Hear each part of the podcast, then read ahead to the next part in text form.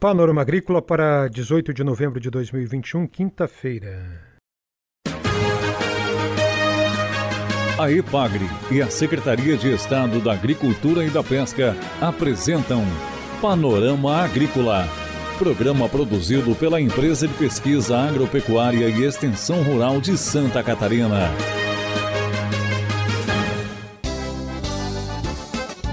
Quinta-feira de lua crescente, no ar para você, amigo ouvinte, o Panorama Agrícola de 18 de novembro. O ditado é: a língua é o chicote do corpo.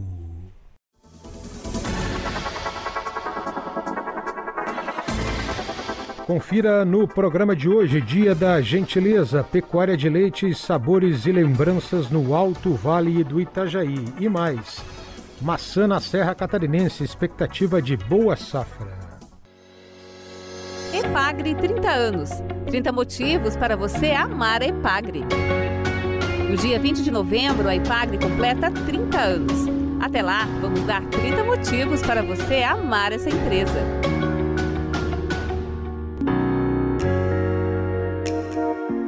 Nosso compromisso com o desenvolvimento sustentável é premiado. Você já conhece a missão da Epagre? Preste atenção conhecimento, tecnologia e extensão para o desenvolvimento sustentável do meio rural em benefício da sociedade. Deu para perceber que a sustentabilidade está na nossa razão de existir, não é? Ela se reflete em todas as ações de pesquisa agropecuária e extensão rural da EPAGRE. Esse compromisso com a conservação dos recursos naturais é tão forte e reconhecido que a EPAGRE já tem uma coleção de prêmios na área ambiental. A empresa é a maior campeã da história do Prêmio Expressão de Ecologia. Já são 22 troféus conquistados nessa, que é a maior premiação ambiental do país no segmento empresarial, com reconhecimento do Ministério do Meio Ambiente. Ao longo das edições, já vencemos o prêmio com projetos em áreas como apicultura, educação ambiental, tecnologias para agricultura sustentável e manejo florestal, por exemplo. Outro reconhecimento é o Prêmio Fritz Miller, do Instituto do Meio Ambiente de Santa Catarina, em que a IPAGRE costuma marcar presença entre os vencedores. Na edição deste ano, fomos premiados na categoria Agricultura Sustentável com o Sistema de Produção Integrada de Tomate Tutorado. A IPAGRE também já recebeu duas vezes o certificado de responsabilidade social da Assembleia Legislativa de Santa Catarina. Esse reconhecimento é entregue às instituições que têm ações sociais e de preservação ambiental incluídas em suas políticas de gestão. Esse é mais um grande motivo para amar e admirar a IPAGRE. Cintia Andruchak Freitas, para o Panorama Agrícola. É hora das notícias. O noticiário de hoje vem na voz da engenheira agrônoma e extensionista da Ipagre, Maeve Silveira Castelo Branco, de Urupema, que lidera o projeto de fruticultura na região. Ela fala sobre a safra da maçã. É, sobre a safra de maçãs 21, 22, é, se espera que seja uma boa safra. Até então, as condições foram bastante favoráveis, o inverno foi excepcional, como há anos não se tinha um inverno tão bom quanto nós tivemos esse ano. Isso é fundamental para que uh, as plantas brotem de forma uniforme e, e dessa forma se tenha uma maior qualidade de frutos para a próxima safra. Nos últimos meses, aí de setembro e outubro, nós tivemos uma boa precipitação em torno da média e até um pouco acima em algumas regiões, o que proporcionou um bom desenvolvimento inicial dos frutos. Até então, nós tivemos poucos problemas aí com intempéries, como geadas e granizos, foram bastante pontuais e acredito que não, não vai interferir aí em grande parte da, da produção.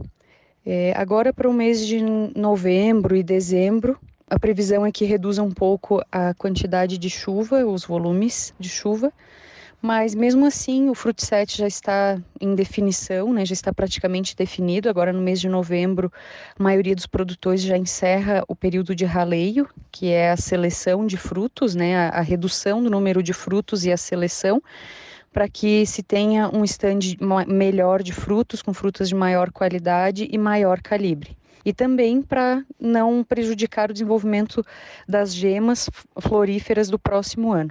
Então, nesse período agora, é bastante importante a prática do raleio, para que haja a diferenciação floral das gemas para o próximo ano e também para que os frutos deste ano se desenvolvam com maior quantidade, maior aporte de, de nutrientes. Essa a extensionista da Ipagre em Urupema, Maeve Silveira Castelo Branco. Confira a entrevista de hoje. Amanhã, 30 anos de Epagre e 50 do Centro de Treinamento da Ipagre em Agronômica, no Alto Vale do Itajaí. Informações com a gerente regional de Rio do Sul, Leliane Valéria de Souza.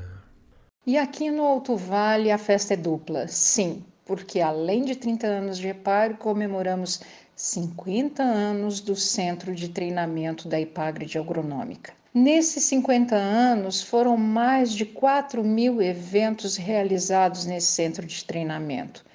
Mais de 95 mil pessoas passaram por agronômica pelo nosso CETRAG, buscando informações, tecnologias, conhecimentos para melhorar os seus sistemas produtivos, para agregar valor aos seus produtos e para melhorar a qualidade de vida e renda de suas famílias.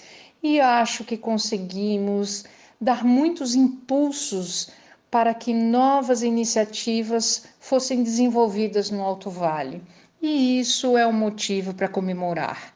E uma grande comemoração está prevista para o dia 19 de novembro aqui em Agronômica, aqui no CETRAG, onde além de comemorar os 30 anos da EPAGRE e os 50 anos do CETRAG, vamos comemorar as boas parcerias. E para isso vamos reunir as autoridades, os parceiros, os técnicos e as famílias agricultoras e a sociedade do Alto Vale, para que juntos a gente possa comemorar. Nesse dia, estamos prevendo, a partir das 14 horas, um evento onde teremos homenagens aos nossos funcionários, teremos o descerramento de placas, afinal de contas, né? Isso precisa ser marcado. Teremos a entrega do troféu Onda Verde, do Prêmio Expressão Ecologia, em que no ano passado, no ano de 2020, dos 27 projetos vencedores, três são aqui da, da Epagre Alto Vale. Também teremos uma exposição de materiais históricos, de materiais técnicos, de equipamentos antigos e também faremos uma caminhada Sabores e Lembranças Leliane destaca também que este ano mais de 13 mil famílias já foram atendidas pela Ipagre na região. Afinal, a Ipagre existe porque existe as famílias agricultoras. E junto com os nossos parceiros, por quem trabalha com o meio rural, hoje no Alto Vale nós atingimos a casa de mais de 13 mil famílias atendidas nesse ano de 2021.